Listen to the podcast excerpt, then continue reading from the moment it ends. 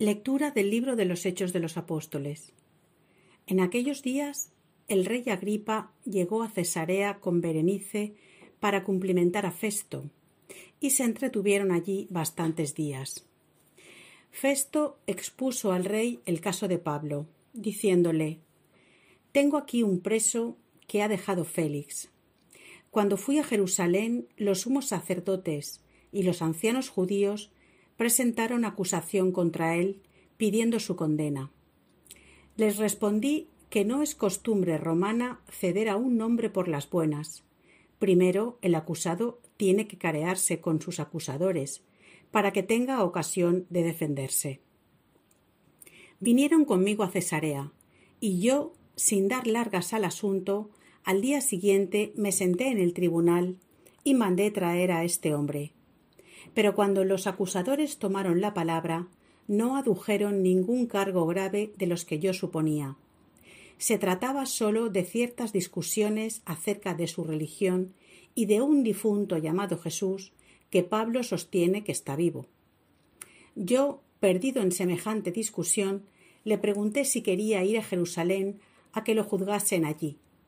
Pero como Pablo ha apelado pidiendo que lo deje en la cárcel para que decida su majestad, he dado orden de tenerlo en prisión hasta que pueda remitirlo al César. Palabra de Dios. Salmo responsorial. El Señor puso en el cielo su trono. Repetid.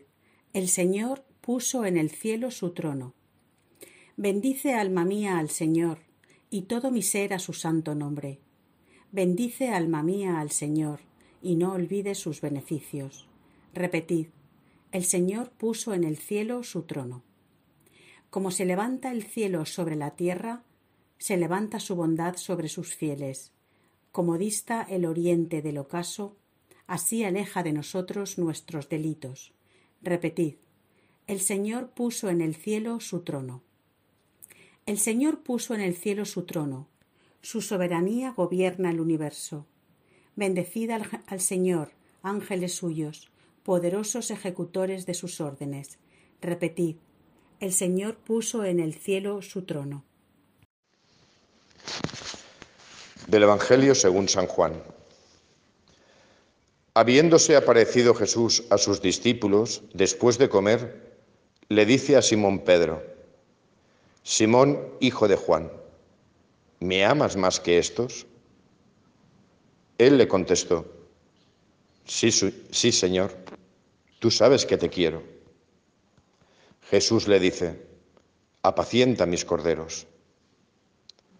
Por segunda vez le pregunta, Simón, hijo de Juan, ¿me amas? Él le contesta, sí, Señor, tú sabes que te quiero. Él le dice, pastorea mis ovejas. Por tercera vez le pregunta, Simón, hijo de Juan, ¿me quieres? Se entristeció Pedro de que, de que le preguntara por tercera vez, ¿me quieres? Y le contestó, Señor, tú conoces todo, tú sabes que te quiero. Jesús le dice, apacienta mis ovejas.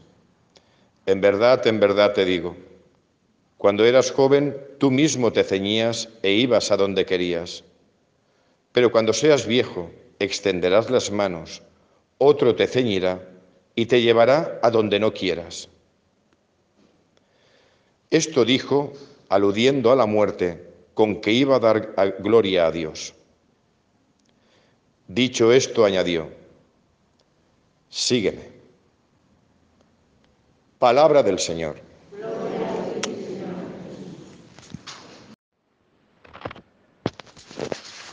Bien, un saludo a todos los que nuevamente escucháis mis homilías, que algunos ya lleváis eh, cerca de, bueno, ya dos meses y medio escuchándome vía WhatsApp. En esta Eucaristía, ya a punto de, terminar la Pascua, que la estoy celebrando en sufragio de, de José Antonio Costa, de Conchín González, de Javier Alfonso y de Antonio y de Escolástica. Voy a Primero, con la primera lectura, donde ya cerramos un poco el ciclo de, Pablo. Pablo os acordáis, recordamos, se despide de los presbíteros de Éfeso, sabiendo muy bien que ya no los va a volver a ver, que se va a Jerusalén movido por el Espíritu y que él ya intuye que sus días llegan a su fin. Y efectivamente, nada más llegar a Jerusalén, lo reconocen, lo prenden y empieza como un juicio. Ayer lo veíamos y hoy nos encontramos precisamente con Festo, que es el gobernador romano de Judea y que se pierde con todo el mundo del judaísmo. Para Festo, Pablo no es más que un judío más en medio de una locura, como él mismo dice, de un señor que se llama Jesús, que ha muerto y que Pablo sostiene que está vivo. Los romanos se pierden en todo este asunto. ¿Qué es lo curioso de aquí, de este texto? Pues que Pablo apela, porque Pablo es ciudadano romano. En aquella época, a mediados del siglo I, ser ciudadano romano no es algo muy común. Luego en el siglo III sí, casi todo el mundo era ciudadano romano, pero en el siglo I no. ¿Qué influencias tendría su familia o sus padres o cómo consiguió la ciudadanía romana siendo judío y viviendo en, en zona judía? El caso es que era ciudadano romano. Y él apela al César. Como ciudadano, no. Festo le ofrece, ¿quieres que te juzgue en Jerusalén? Pues no. Yo apelo al Augusto, apelo al César. ¿Y por qué? ¿Porque iban a ser más benévolos con él? No, porque el Espíritu le había dicho que tenía que dar testimonio en Roma. Sus días estaban contados, si estaba en Jerusalén o estaba en Roma, pero el Espíritu le había pedido que fuera a Roma. Y bueno, encarcelado, pero el viaje a Roma era gratis. Por lo tanto, apeló al emperador y apeló eh, a, su condición de ciudadano romano para llegar a Roma. Y es en Roma donde verdaderamente dará testimonio, como veíamos ayer. Y el mayor testimonio que puede dar un cristiano de su fe es el martirio. No sé si sabéis quién gobernaba y quién era el César en aquella época. Nerón le coincidió la llegada de Pedro, también encarcelado, la llegada de Pablo a Roma, también encarcelado, coincidió con la locura de Nerón, que ya lo hemos visto, ¿os acordáis de la película Quo Vadis? Los más jóvenes no, pero los más mayores sí que os acordáis de Quo Vadis. ¿Qué hace Nerón? Quema media Roma para transformar Roma y reestructurar Roma. ¿Y a quién le echa la culpa? Pues coincide que Pablo y Pedro están encarcelados y son cristianos, blanco y en botella. La sentencia de muerte pues estaba asegurada. Pero es precisamente en la cárcel en Roma donde Pablo dará testimonio. No estaban en las mismas cárceles. Roma era una ciudad de cerca de dos millones de habitantes, era enorme y tenía muchas cárceles. Cada uno estaba en una diferente. Pero a Pablo le acompañó un tal Marcos. ¿Os suena? Fue el que le acompañó en la cárcel. Marcos no es apóstol y Marcos escribió el Evangelio. Es precisamente estando con Marcos como Pablo le relató todo y Marcos escribió el Evangelio. ¿Vale? Culturilla general para que sepamos un poco de dónde surgen las cosas que es importante saberlo. Y sobre todo, a mí me gusta, yo que soy historiador y me gusta, me gusta sobre todo el ver la historicidad de la palabra de Dios, que esto no es un cuento. Festo existió, Festo fue gobernador de Judea del año 60 al 62. Agripa II fue rey de, Judea en, esos años también. Son personajes históricos. Y Nerón es un personaje histórico. Y Pablo es un personaje histórico. Y lo que aquí se relata es lo que ocurrió. Por lo tanto, esto no es un cuentecito, es un relato histórico, porque la fe se encarna en la realidad de nuestro mundo, en personas que han existido y existen y que son reales. Me paso al Evangelio, que me ha sorprendido, porque yo estaba convencido de que continuaba hasta hoy la oración sacerdotal de Jesús, y no, la concluimos ayer. Y de repente damos un salto, un salto hacia adelante, la oración sacerdotal de Jesús justo antes de la oración del huerto y el prendimiento.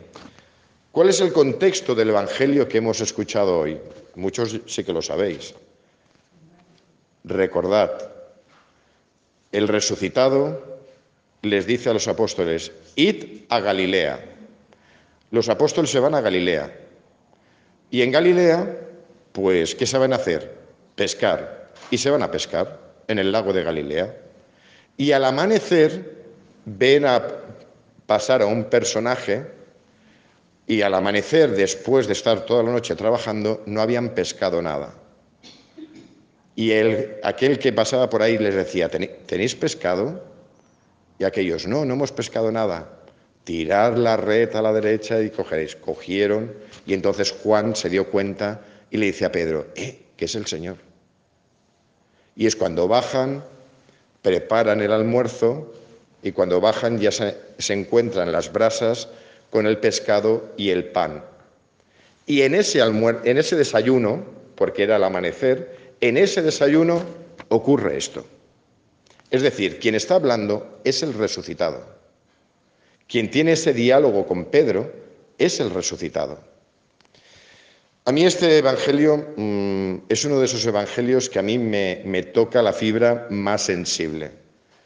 Porque yo a este Evangelio le llamo, le pongo por título, la conversión de Pedro. Porque Pedro no estaba convertido. Es verdad que los apóstoles acompañaron durante mucho tiempo a Jesús, pero no estaban convertidos. El que tú escuches mucha palabra de Dios y que te la sepas de memoria no significa que tú estés convertido. La conversión es un cambio, un clic que hay dentro del alma y que te hace cambiar y ver y sentir y las cosas de otra forma. Es una nueva forma de entender tu vida, la vida de los demás, una nueva forma de relacionarse con Dios y una nueva forma de ver la historia y entender tu propia historia y la historia de los demás. La conversión es un clic, un cambio. Y ese clic no se había hecho y no se había producido en los apóstoles durante todos los años que habían estado con Jesús. Ese clic no se hizo y no se produjo en la última cena, no se produjo durante la pasión e incluso no se produjo durante la resurrección. Hasta este momento. ¿Y qué es la conversión? El descubrir y experimentar en la propia vida por qué y para qué el verbo se ha hecho carne y ha acampado en medio de nosotros. No entenderlo aquí, sino experimentarlo y vivirlo aquí. ¿Para qué se ha hecho? ¿Dónde estás, Mercedes? Para reconciliarnos con el Padre. Ese es el sentido de la encarnación. Eso es lo que celebramos en Navidad.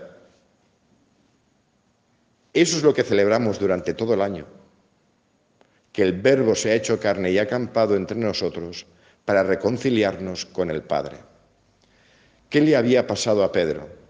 Ya lo sabéis. En la última cena, yo daré mi vida por ti, por el amigo, por la persona a la que quiero. Pedro, antes de que cante el gallo, me vas a negar tres veces. Así es que chulerías, pocas, y tonterías, menos aún. Y efectivamente, Pedro negó tres veces a Jesús. No hace mucho tiempo alguien me comentaba, ¿y nosotros seremos capaces en un momento de dificultad de dar la vida por Jesús? Mi respuesta fue, yo por mi parte no lo sé. Yo no sé si daría mi vida por Jesús. Yo no sé si actuaría como Pablo y me dejaría martirizar. Quizás hay mucho valentón, como Pedro en la última cena, yo daré mi vida por ti, ya, hasta que llegue el momento. Y hasta que no llegue ese momento, ninguno sabemos cuál va a ser nuestra respuesta. Porque mira que Pedro estuvo tiempo con Jesús. Y mira que Pedro quería a Jesús. Y al final, res. ¿Qué significado tiene esta conversación? Tres veces negó Pedro a Jesús y el resucitado tres veces le pregunta a, a Pedro no lo mismo. Las tres preguntas son totalmente diferentes. No le está preguntando lo mismo. Fijaros las tres preguntas leídas seguidas. Pedro, ¿me amas más que estos? Pedro, ¿me amas? Pedro, ¿me quieres? ¿Está preguntando lo mismo? ¿Es lo mismo amar que querer?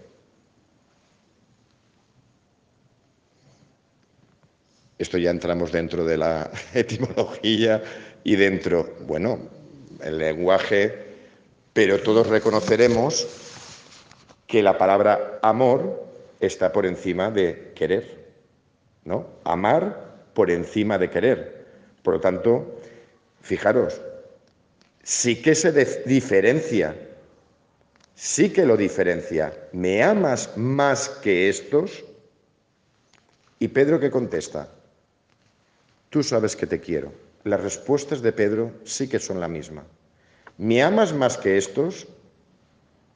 ¿Me amas simplemente aunque no sea más que estos? Bueno, ¿me quieres? si no me amas, ¿me quieres? Fijaros cómo Jesús se va adaptando al corazón de Pedro. Con eso me conformo. Dice que Pedro se entristece después de la tercera pregunta. ¿Y por qué se entristece? Porque es la tercera pregunta. Hace referencia a las otras tres preguntas antes de que cantara el gallo. Por eso se entristece. Se entristece porque lo que está haciendo Jesús es perdonarlo. Él mismo recuerda eh, su negación y su traición y él mismo se da cuenta de que Jesús lo está reconciliando. Es cuando Pedro verdaderamente se convierte, porque experimenta el amor de Cristo. Y ese amor de Cristo, el amor de la reconciliación, ese amor es el que te reconcilia con el Padre, te reconcilia contigo mismo y te reconcilia con el mundo. Es la reconciliación que te da la paz y que empieza una vida nueva porque ese amor es tan profundo y echa raíces tan profundas en el alma humana que Pedro ya no volverá a ser el mismo. Pedro ya ha entendido por qué y para qué el Verbo se ha hecho carne y ha acampado en medio de nosotros. Entendió todas las palabras de Jesús, entendió la última cena, entendió la pasión, entendió por qué Jesús ha resucitado. Lo entendió todo. Porque el amor te hace entenderlo todo. El amor de Dios hace que lo entiendas todo. Y esto no son palabras bonitas. Esto es una experiencia fundante.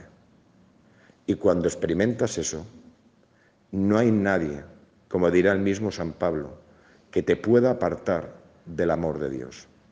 Nadie te puede apartar de eso, porque ese amor lo vence todo. De ahí entendemos que Pablo sea mártir y que Pedro sea mártir. Pedro ya no volvería a negar nunca más a Jesús. Hasta que dio la vida por él. Y Pablo tampoco, porque Pablo es el mismo caso de un perseguidor que era Pablo, perseguidor de los cristianos, la experiencia de, conversión, la experiencia del resucitado que hizo que él se convirtiera también en cristiano y que también diera la vida por Jesús. ¿Esto lo vives o no lo vives? Porque esto es irracional. O lo vives o no lo vives. Pero este es el paradigma de la conversión. La auténtica y verdadera conversión no es decir yo creo en Dios, sino yo he experimentado el amor y la misericordia de Dios. He experimentado el perdón de Dios. Eso es la conversión. Y ese amor te cambia la vida para siempre. Pues bien, con esto acabamos y cerramos un poco, bueno, acabamos mañana con Pentecostés, pero todo esto también ocurre en la Eucaristía. La Eucaristía es el lugar de encuentro y de reconciliación constante. El mismo Cristo que constantemente se sacrifica por nosotros en cada Eucaristía, ¿para qué? Para reconciliarnos con el Padre. Hemos empezado la misa diciendo, Señor, ten piedad. A veces empezamos diciendo, yo confieso ante Dios Todopoderoso que he pecado mucho de pensamiento, palabra, obra y omisión. Venimos a la Eucaristía para reconciliarnos con el Padre. Por lo tanto, este es el lugar donde Cristo nos hace también la misma pregunta que le, hizo a Pedro. ¿Me amas más que estos? Pues no. ¿Me amas? Pues no. ¿Me quieres? Un poquito. Vale, con eso me conformo. Bienvenido. Poco a poco ya irás experimentando mi, amor y llegará un día en que, en que sí que me dirás, te amo más que estos. Pues que Dios en su inmensa misericordia continúe regalándonos el amor de Cristo sacrificado en la cruz y presente en la Eucaristía, para que por medio de la experiencia de ese amor cambie nuestra vida nos convirtamos y que verdaderamente seamos hombres y mujeres nuevos, que vivimos, experimentamos y testimoniamos ante los demás el amor de Dios incondicional manifestado por medio de Jesucristo. käsisega.